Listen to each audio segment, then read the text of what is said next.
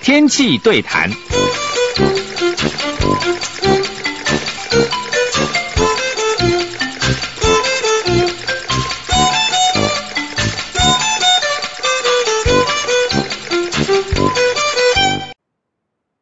各位气象达人的朋友，大家好，欢迎到我们气象达人时间，我是主持人彭启明。今天呢，要给大家介绍这本书哦。这本书呢，有没有看到人际网络的解密哦？这本书呢，是由先觉呃出版社所出的，他是一位这个斯坦福的教授哈、哦。呃，他谈到哦，就是说你在人群当中的位置在哪里，如何决定你的未来哈、我们特别请到这本书的呃所谓介绍这本书的这个。导读哈，就是我们台大经济系的冯博翰冯教授哈，冯老师你好，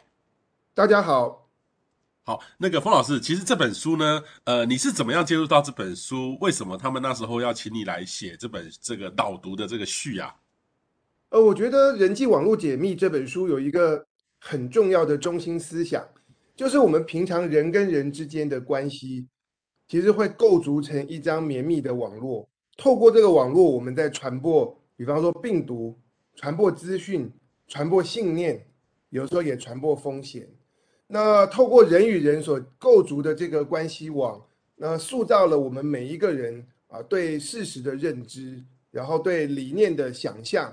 进而改变我们每个人的影响力和行动。嗯哼哼哼，所以等等于是这位教授，你在美国你在念书的时候，或是说你在学术界本来就认识吗？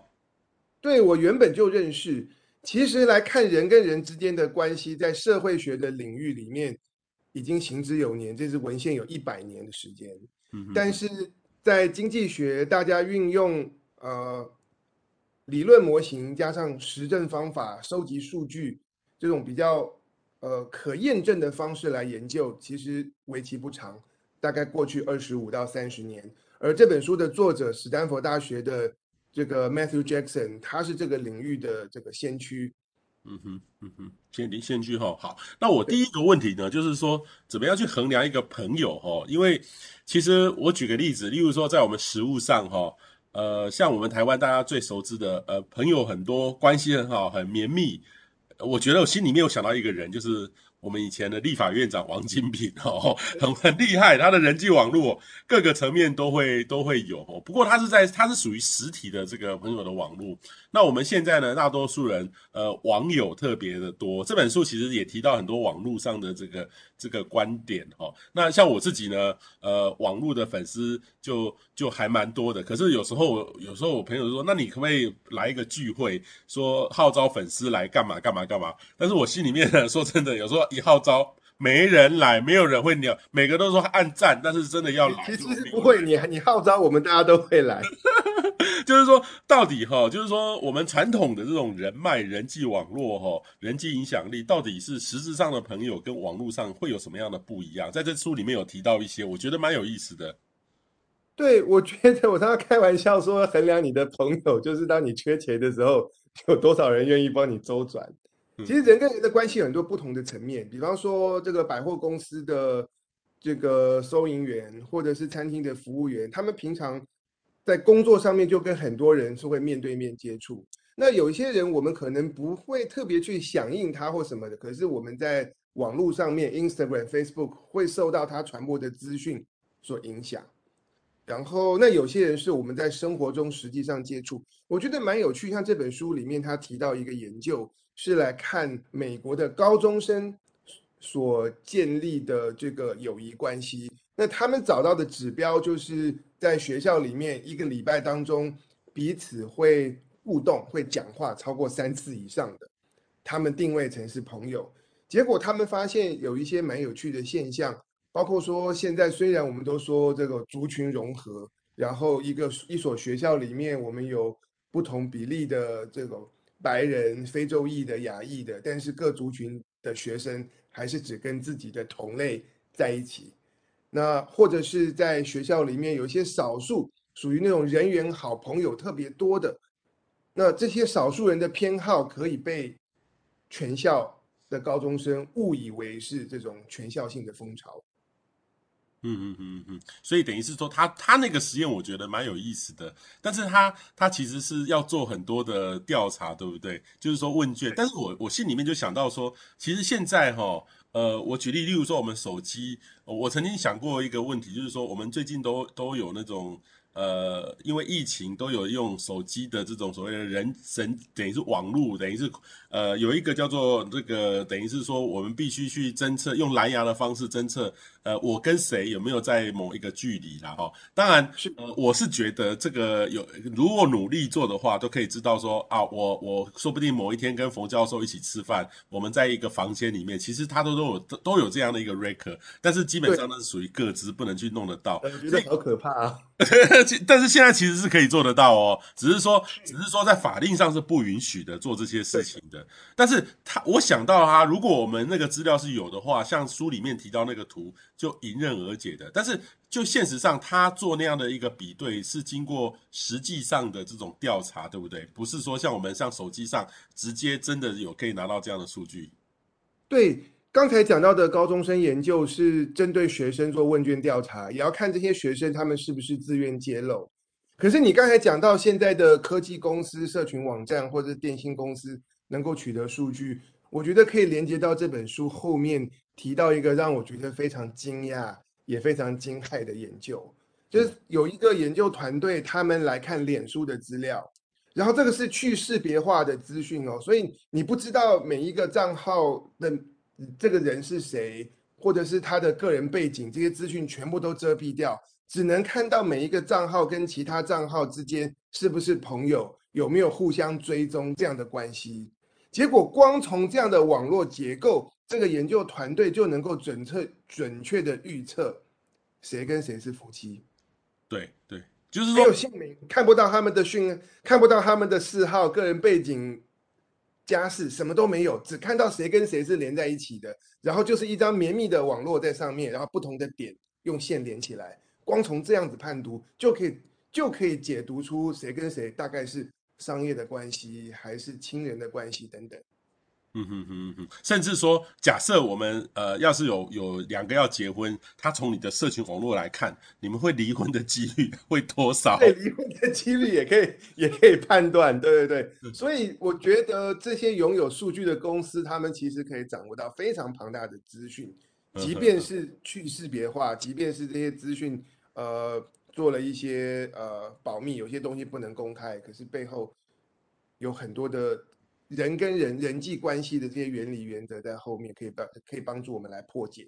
OK，好，那另外一个我第二个问题就是说，你怎么去评估一个人的人缘好不好？哈，呃，我举个例子，例如说像。好，王金平好了，王王王院长，其实他的人缘听说是是所有人之好的，而且他有什么事情找他，他都会帮你有有命必达，他都会帮你处理哈，真的很，就是他的人大家就觉得他的人缘很好。可是这种人缘呢，也不是说呃对家里的人缘，也是对大众的人缘，各有不一样的这个呃这种区块的这个人缘，在现在的时候要怎么去决定一个人的人缘好不好？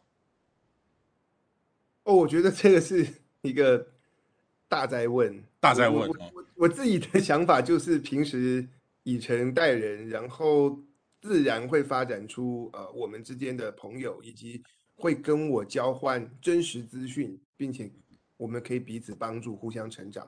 嗯，这样子的。OK OK，这样子人际网络。好，那另外一个呢，就是说他这书里面有提到一个，就是说假设我们要传递讯息，一定要找到这个。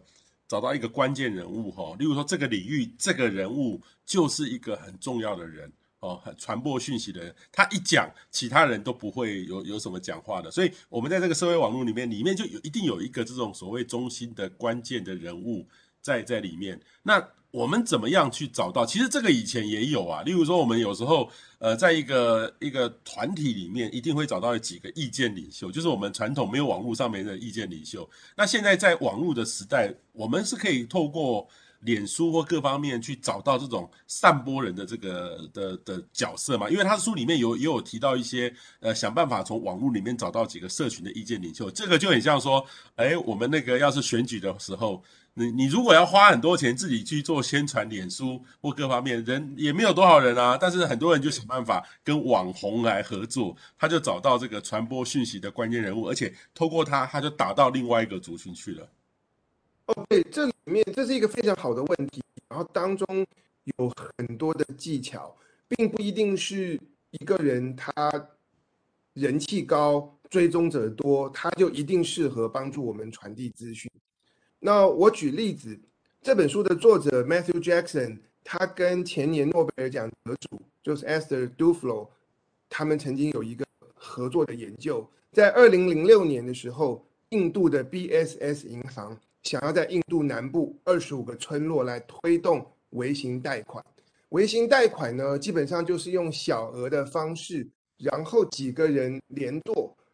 那希望用这样的制度，可以能够借钱给穷人，帮助他们改善生活。那当银行要在小村落里面推广新的贷款方案，他们要用什么方式来散布这个讯息呢？由于那些地区的政府都非常的腐败，所以他们觉得不适合由政府来协助推广，他们采用口碑扩散的方式。所以他们在二十五个村落去找杂货店老板，去找自助会会长。去找这种他可以有广泛人脉的人，然后请他们来帮忙传播资讯。结果呢，Jackson 跟 Duflo 他们来比较二十五个村落，发现这个推动微型贷款的成效好跟坏可以达到六倍的差距。原因在哪里？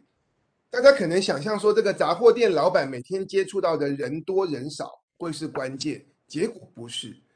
结果在于杂货店老板所接触到的人，能接触到的人有多少，知道吗？所以，我们衡量一个人的影响力，至少有两个指标。第一个就是看你的朋友有多少，所以当你开始传播的时候，消息可以发到多广。可是第二个指标很关键，是你的朋友的朋友有多少，以至于当你把资讯传给朋友的时候，他们还可以继续像涟漪一样把这个资讯进一步散播开来。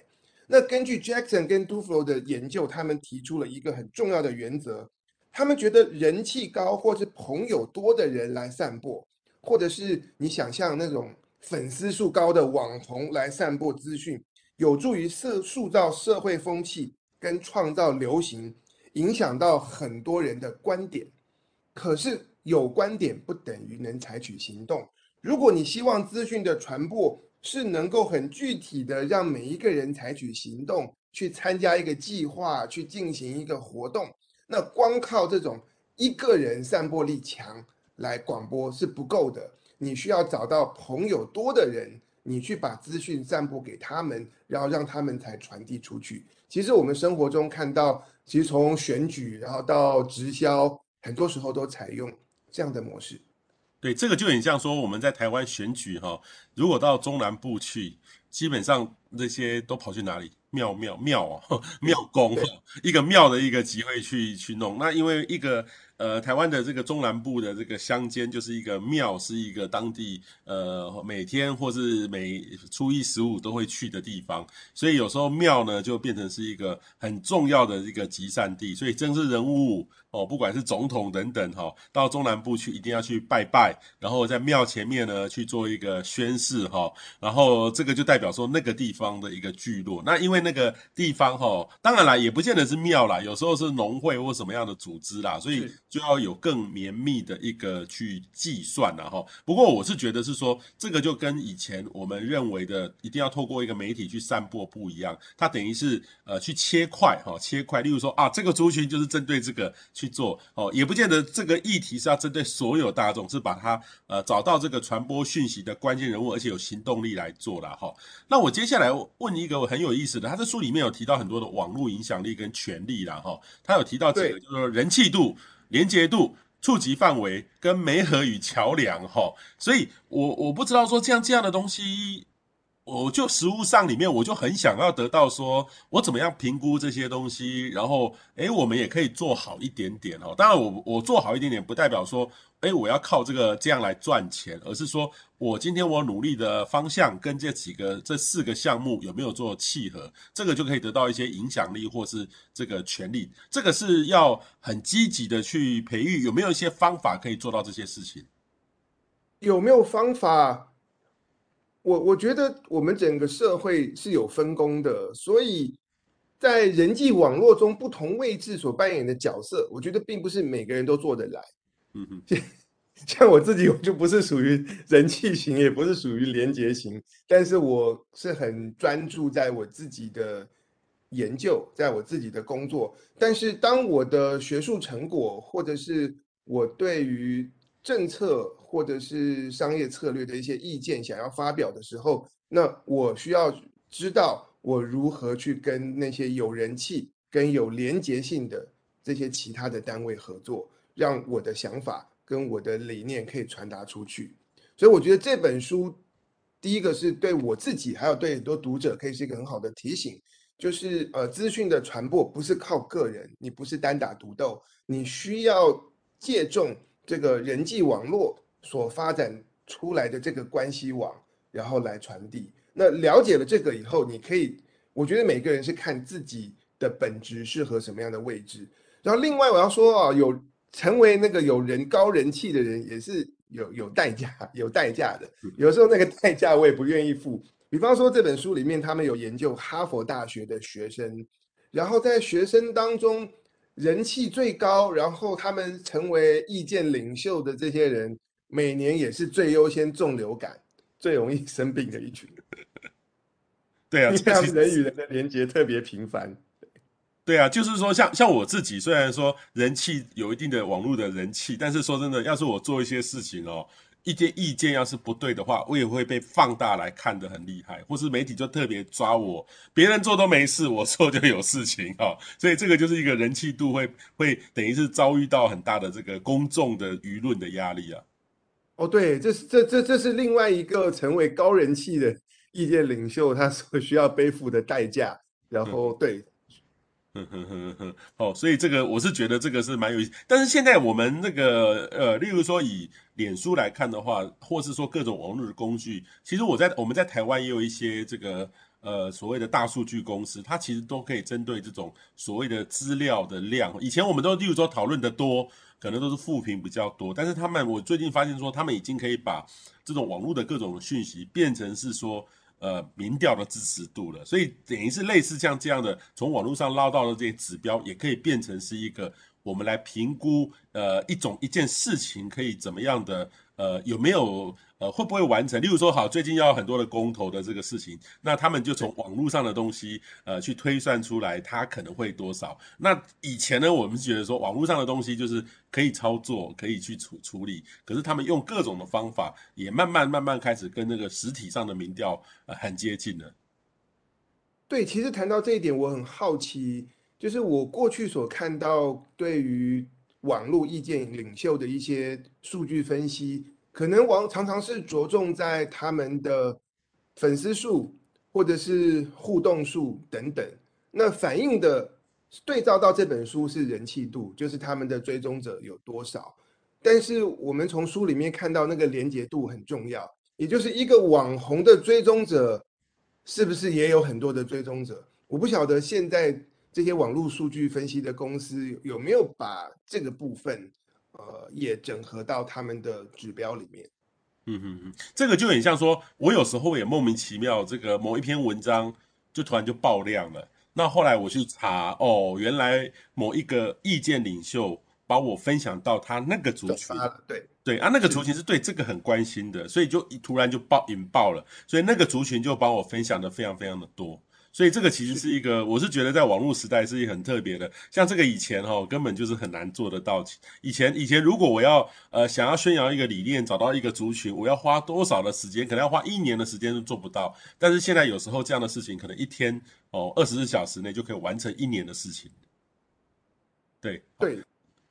好，那我第五个问题呢就很有意思哦。其实我在书里面一百八十五页哈、哦，我看到最有感的就是。他谈到这个第六章哈，社会的不流动与不平等，网络反馈与贫穷的陷阱哈。他这边有提到这张图哈，我觉得还有蛮有意思的，就是社会的不流动性跟这个社会的不平等哈。呃，他这个里面呢就画出一张一个曲率的斜线出来哈。像我们看到的，像这个欧洲的国家哈，它的这个流动性跟不平等，它就相对的比较低。可是呢，我好奇的是，反而是共产主义的这个，像中国大陆哈，他们相对的就很高哈。当然不是中国大陆，其实你看那个巴西，或是秘鲁，或是阿根廷、智利，甚至连美国都还蛮高的哈。这对美国，美国非常高，嗯、所以以至于《人际网络解密》这本书在美国首度出版的时候，出版社就只宣传一点，就这本书在探讨不平不平等跟不流动，对，不平等不流动，对，嗯哼哼。但是这个这件事情是真的，实际上有这么严重吗？因为它这里面哈，这两个数据是。我觉得它一个一个这个用用一个叫不社会不平等，它是来自于美国 CIA 它的这个各国的世界的年鉴哈啊，一个呢是所谓的这个不流动性，就是代代际的收入的这个弹性。其实后面那几页他有提到每年每年的一个变化，这这些事情真的是可以用这种，因为我们以前谈到这种流或不流动，都用从一个社会体系来来说哦，例如说我们台湾有时候就会说到说，哎，我们以前联考。我们只要这个呃努力拼哦，考试我可以努力上台大哈、哦，翻转我的生活生活生命，考到最好的学校。然后我家里虽然很穷，爸爸妈妈收入学历不高，我努力拼我都可以翻转。可是现在呢，经过这个一零八课纲哦，反转之后，其实不是一零八课纲啦，其实过去这十多年。呃，我们的这种好的顶尖的大学，它的学生基本上你注意评估来看的话，这种所谓的这种社会的流动的阶层流动，已经越来越越难的，越困难了。那我们通常就是变成一个长期的这种现象，然后来看这些内容。可是我们我讲到的是一个是学校的这个大学的这个关系，可是这个里面讲到是一个整个各个国家的长期的这个不流动性这样的事情呢，其实在网络的社会是不是会更严重啊？对，呃，我觉得这本书它也提出一个中心思想：当我们把人际网络关系加进去的时候，我们可以，呃，更深刻的来探究这些不流动跟不平等的成因。大家常常常觉得说，社会出现阶级或不平等，是因为财富分配不均，是钱的问题。但是这本书的观点是错，真正的重点在于资讯。那它里面有引述到一个实验，我觉得非常有趣，也非常打动我。那是在美国一九九二年开始所进行的一个长期实验，叫做“千网机遇之地”。那这个实验有得到，因为涉及到人伦的问题，所以有得到美国政府的许可。那他们选出了四全美国几个城市，选出了四千六百个。住在公共住宅里面的家庭，那多多数呢，他们是这种清寒家庭作为实验对象，然后用随机抽签的方式把这些家庭分成三组。那第一组呢，就是这些家庭他们必须要搬到比较富裕、比较有钱的社区，然后可以得到政府的补助。第二组的家庭呢，他们可以自由选择要不要搬到有钱的社区，还是继续留在他们贫穷的社区。不管他们怎么选，都可以得到政府补助。那最后就是我们的对照组，就是不搬家也没有政府补助。啊，就分三组：一个是强迫你搬到有钱的地区，然后拿到政府补助；第二个是搬不搬家随你，有政府补助；第三个是什么都不改变。结果他们来追踪啊，这一些家庭里面的小孩，然后十几年以后长大成人，然后毕业出社会，他们的收入，结果你猜猜看，呃，彼此之间会有什么差别？差别不在于有没有拿到政府的补助要改善他们的生活，差别在于他们有没有搬家到富裕的地区去。如果小孩子在十三岁以前就搬到比较有钱的社区，他们在二十多岁时候的收入会比对照组高出了三分之一。一个小孩如果八岁的时候就搬到了富裕的地区，他之后的终身收入会因此高出三十万美金。为什么搬家搬到一个有钱的地区会带来这样的改变？可能原因来自于你的学区比较好。你接受到的教育比较好，你的邻居，呃，的收入跟生活状况比较好，因此他们可以带给你更宽广的视野，然后更实用的关于教育的、关于职场的、关于生活的、关于怎么省钱的、关于健康的种种资讯。所以这个实验以及之后一系列延伸发展出来的这个文献呢，其实都指出，创造出这个不流动不平等，或者是要改善不流动不平等的关键是我们如何帮助那些弱势的团体、弱势的家庭能够得到真正有用的资讯，让他们在教育、健康跟工作上面能够做出更聪明的选择。嗯哼，所以这基本上，呃，不管是美国或是任何一个国家，它一定会有某方面的不流动或是不平等，所以政府的工作就是让。这个的机会不要的加大，然后或是说让这个里面有一些流动，不要让这个社会可以极变成太过极端化，这个就是政府的功能了哈。所以，但是问题是说要怎么去减少这个它的这个不流动，或是社会的不公平？这个这个实际上可以做得到吗？你你像你刚刚说的这个就是孟母三迁嘛，好孟母，对，孟母 孟母三迁嘛。但是就说真的，以台湾来说的话，我认为哦，如果台湾在做，也有一样的问题。例如说，这个学区或是高房价，哦，这个都有一定有一样的一个问题，代表一个一个一个一个家庭的这个社经的地位，相当于他的这个小朋友就会特别的重视。所以说说真的，我觉得这本书里面谈到的一些问题，在台湾也一模一样可能会发生。哦哦，要改善这个问题，会涉及到人际网络有一个很独特的特性，叫做网络外部性。嗯，我们从我们生活中来思考。如果我关于生活，如果我得到了一个什么宝贵的资讯，或者是我个人在工作上面很顺利得到升迁，因此我可以对于职场对最新的商业资讯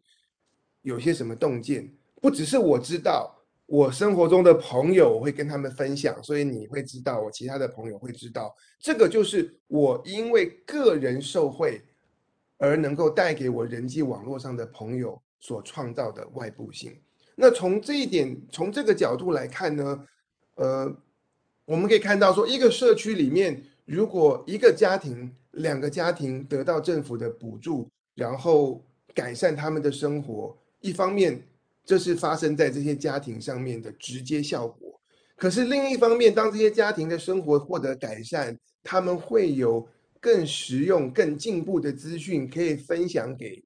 他们的亲友、他们的邻居，这个会让这个效果能够扩散。那这本书的作者他们的研究是这样子：如果我政府有固定的一笔金额要来补助，假设我是很分散，每一个弱势、每一个偏乡或是每一个弱势的社区，我都补助一两个家庭、一两个人，他觉得这个力量是分散的。可是我同一笔钱，如果我集中起来，让同一个区域或同一个社区里面有够多的家庭得到补助、得到帮助，那么他们加在一起可以成为传播资讯的那个连接点，进而带动而帮助到那些没有拿到补助的家庭。所以作者从网络经济学的角度来看，他觉得这个补助需要有一定的这个集中性。对，是我们帮助某一个某一个 network 里面的人一起改善，一起成长。然后，当他们里面够多的人的生活得到改善之后，他们有办法透过分享他们的资讯，进而去影响跟帮助到其他人。嗯哼哼，我刚刚冯教授谈到这个哈，我就想到最近一个新闻人物，就是这个波士顿新任的市长哈，吴米哈，他 Michelle 哈，他是这个呃，他爸爸妈妈曾经在台湾从大陆来台湾过，然后在一九八零年代呃就移民到美国去了哈。那当然也是移民是也非常辛苦，那他也是才三十多岁哈，但是他就经历了一个呃，因为他去也是不是一个非常。呃，富裕的家庭，然后，但是他很认真，他就呃读到了呃哈佛的法学院哈、法学院，呃，然后后来读完之后，也就到呃顾问公司，那后来也进入这个市政府去服务，然后选上市议员，然后就勇于挑战。那其实他讲到的几个，就针对几个族群，例如说像是这种这种华裔、少数少数族裔哈、还有一个类似创业者。或是说家里面这个呃年长者的父母亲的长照，或是有精神病患，其实他这个整个诉求哈，他切的就很清楚，就跟你说呃不是单一的去做一个补助一样。所以这个其实我是觉得是说，呃，你仔细看一些社会的现象或是单一人物，其实他跟这本书里面提到的一些的这个社会的问题，或是我们应该要怎么去解决，是蛮有异曲同工之妙的。是，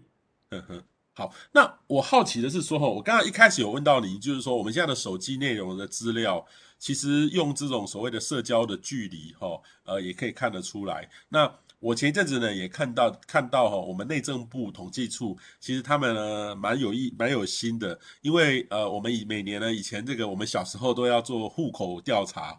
哦，然后例如说那天你要在家，因为警察会来敲门，你家有几个人？哦，我觉得几十年前是这个样子，但是后来他说他们现在不这样做了，他说他们会跟电信公司买这个资料，当然会去掉各资啦，哈，呃，会知道说哦，这台北市现在呢，呃，有多少人？那台北市呢，呃，那一个月他们的人员流动是怎么样？台北市的人口有多少人是从桃园？呃，新北市过来的，然后他们怎么去移动这个版图？所以我就看得到他们很多的这样的这个数据出来哈。但是他们其实是不做于这种各资的应用，像这书里面有提到一些各资，或或是说我们之前的那个呃剑桥的那个网络网络解密那个那个事件，其实他们就把一些人际脉络把它弄清楚。所以我今天我要针对一些议题要下广告，要去处理。或是要手动的时候，我就有一个很好的一个工具在做这些事情了哈。那现在的掌握这个最多的资讯呢，应该就是电信公司或是手机公司。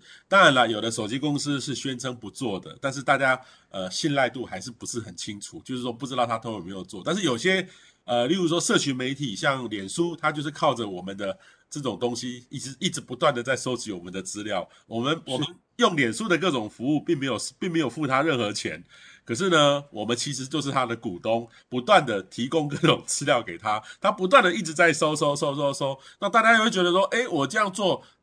虽然现在在脸书上面可以有一个广告的机制，但是说真的，我们拿拿到的很有限，很有限。对，赢赚最多的都还是像这样这个所谓的 Meta 他们新的一个公司的发展。所以我，我我在想说，未来这种掌握的数据、掌握经济的人，说真的，他会呃。等于是我会觉得也是一种新的不平等，他会用，他会去处理，他掌握资讯会最多，他的商机各方面就更清楚，这个是不是会对未来造成一个很大的冲击？对，这个我真的不知道该怎么去想象，因为这些资讯，然后再加上人际网络的资讯，我觉得会让这些公司成为新的霸权，而且而且关于数据这一块，它它存在一个特性叫做规模经济。也就是你拥有的数据越多，你每单位的数据能够发能够发挥的力量，产生创造的经济效益是越大的。那这可能要涉及到，不知道未来会不会有新的法令来规范这样的事情。嗯嗯嗯。但是这个书里面他提到的一些问题，如果这些，例如说这个哈佛大学的教授，或是您。以后有这个资料让你随手可得，像这些问题就可以迎刃而解。但是这个法规里面，目前呢是就只有某些人可以，某些的公司可以拿到这些资料啦。对，我其实呃，去年我有看到一些相关的经济学学术研究，其实开始在探讨呃，关于这个个资的所有权是否应该要归属在我们每一个个人身上，然后。这些公司他们需要取得到我们个人的授权，呃，才能够去组织去应用这些资讯。对，嗯嗯嗯嗯，OK，好，所以这个很重要哈。那我最后呢，其实也要谈到一个蛮有意思的，他他这本书呢，在第呃，应该是第呃七章呢，有讲到集体智慧与愚蠢哈。这章讲的很有意思哦。他其实这边呢有用到一个呃类似这个美国的 FCC 哈，就联邦通信委员会了哦。他发布一个媒体观察报告，他说媒体的选择变多，不代表报道内容也变得丰富多元。如今许多的族群有了更多的媒体选择，但负责任的媒报道却变少了哈。那他呢，在这个一百呃二十一二两百七十五页呢，也特特别提到哈，他他做了一个他引述了一些统计了哈。呃，在两千年的时候呢，美国哈大概有五万六千四百人哈是受雇于各大报的新闻编辑室。哦，这个不见得是记者啦，哈，就是各大报的里面的编辑室，哦，这个应该还不算是记者报道，当然也有可能是合在一起。但是呢，麻烦的是二零一五年哈、哦，已经降到了三万两千九百人。哦，那我认为其实到呃现在二零二零二一年的话，哈，这这个数字应该是跌破三万人。所以美国的这个未来的我们的小朋友从事媒体这一行哦，要稍微要注意一下，这个感觉起来是一个在变化、在变动、快速在被调整的一个产业哈。我相信在台湾可能也是一样，等于是很多的记者呢，他都变成是说，呃，他可能我不见得要跑了哦，就很像说我们台湾有些的广播电台，他其实他根本就是不养记者，他就直接 养别的媒体的外电，他就自己自己不用跑了哈。但是问题是说，那还是原生的内容还是要有。有人报道啊，所以这个对于我们媒媒体的这个生态呢，呃，这个集体的智慧创造的影响，大家会习惯的变成是说，看这个人家在分享什么，你才看什么。所以我我有时候像我自己来说的话，我是不看电视的，哦，那我自己也没有买报纸，但是我会从网络上去看我想要的报纸，我还是会看报纸，因为我觉得我必须得到一个完整的。这个正反的意见，我不能只看我自己习惯的那一页哦，所以我我自己还是会接触掉这样的东西，但是我也害怕说，当这个社群媒网络变得分享之后，我们的社群变成是我们主要一个来源了之后，会对我产生资讯的来源产生一个很大的偏差。那我不知道冯老师你怎么看？就是说，呃，他在书里面提到的这种集体智慧跟愚蠢呢？我看起来，我们如果集体智慧看起来这样的情况，有可能会变得越来越愚蠢的，因为我们到时候就变成说，呃，例如说最近要公投支持合适的，就一票人，他看到的内容都支持合适，他绝对不会看到另外一边。同温层，同温层，对。这个，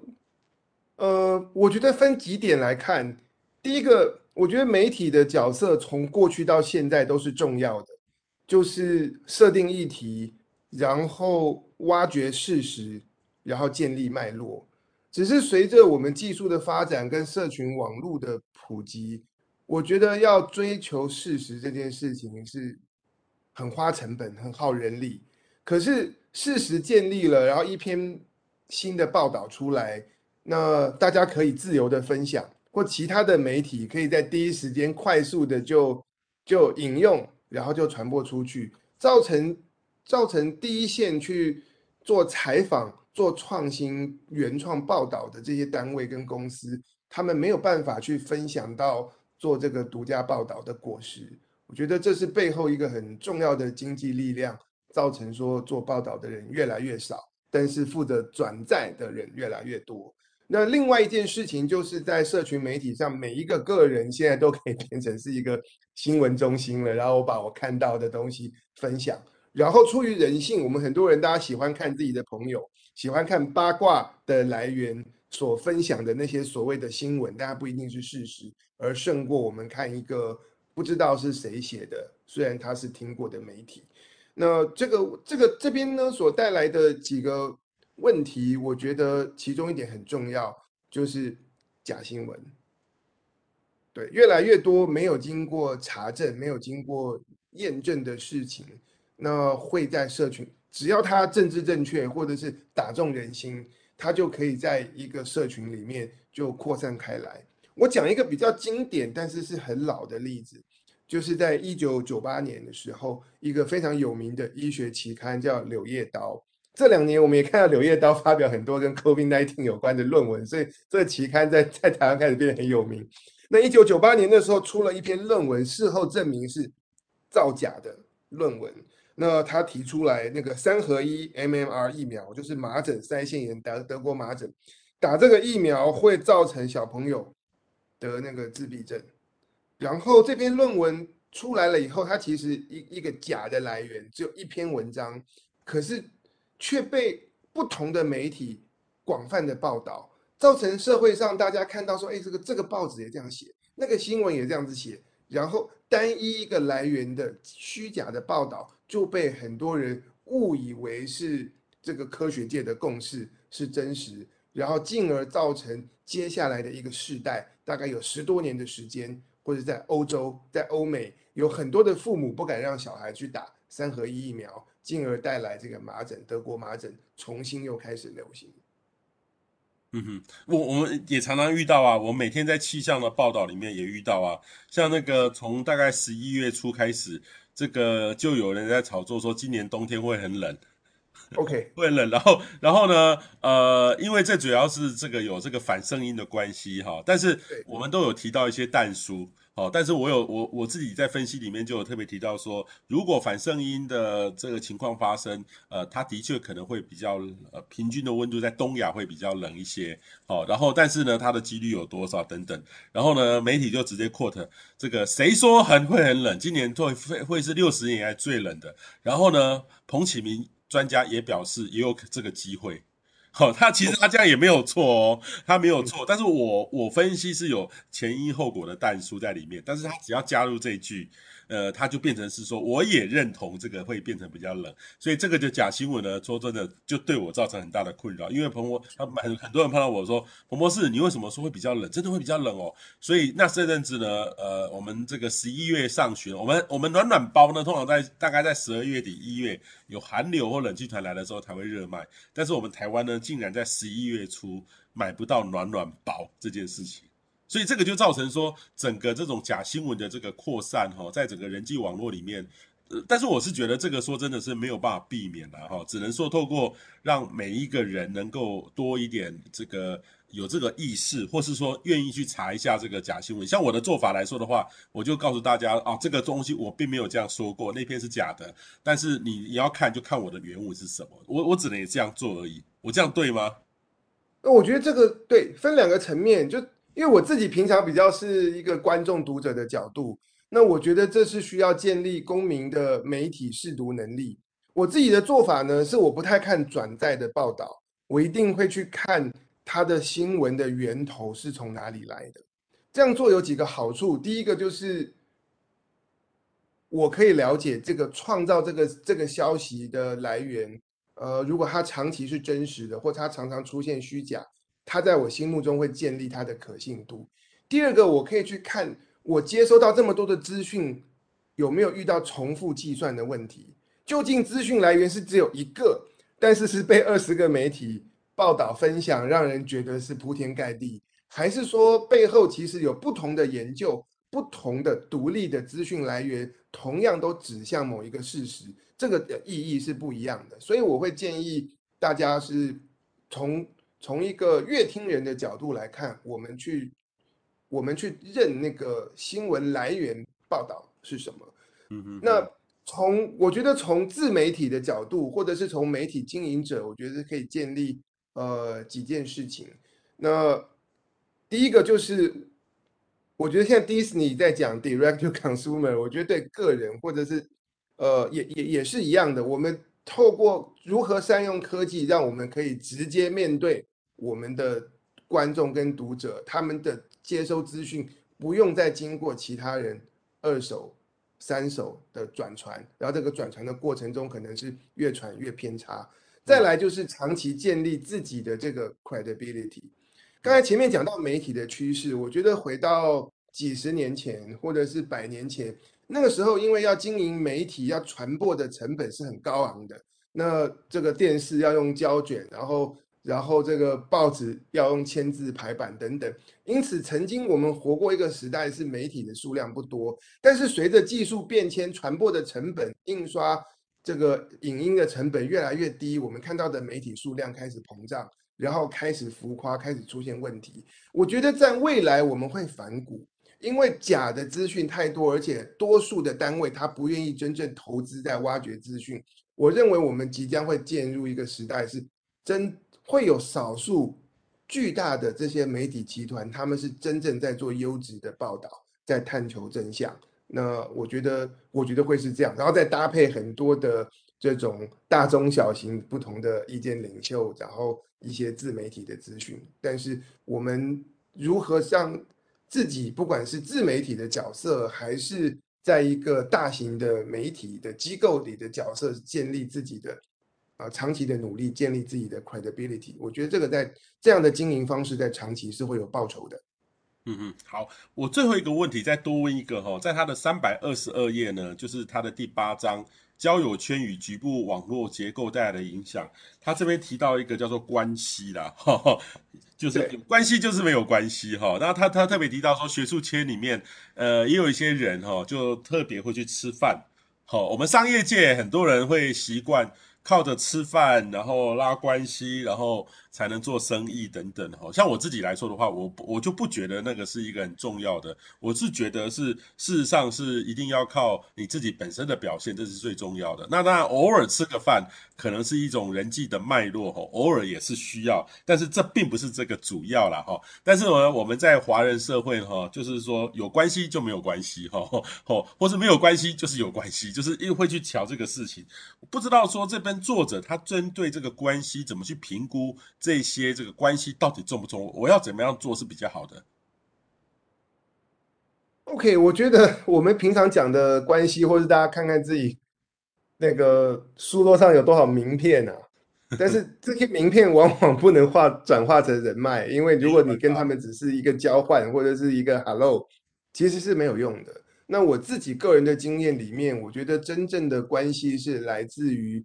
我们有过一些合作跟真实的交流，然后在这个过程当中，呃，我们互相帮助，我们可以传递的是资讯，我们可以共同共同完成的是一件事情。那另外谈到关系，我觉得这本书里面提到另外一个研究让我觉得很有趣，就是有的时候我们看 A 跟 B 两个人的合作，他会不会成功？有时候还取决于 A、B 两个人，他们有多少其他共同的朋友。这种在这本书里面，他们称之为一个支撑型的关系。其实从从从一个 抽象简化的故事来想象，如果就是我跟你之间，然后我们其他没有共同的朋友，那我就是摆了你一道，或者是我骗了你，那就只有你知我知，其他人都不知道。但是另一方面来讲，如果我们会有共同的朋友，这些。这些人加总在一起，会有助于人跟人之间维持更正向，然后更真诚的互动。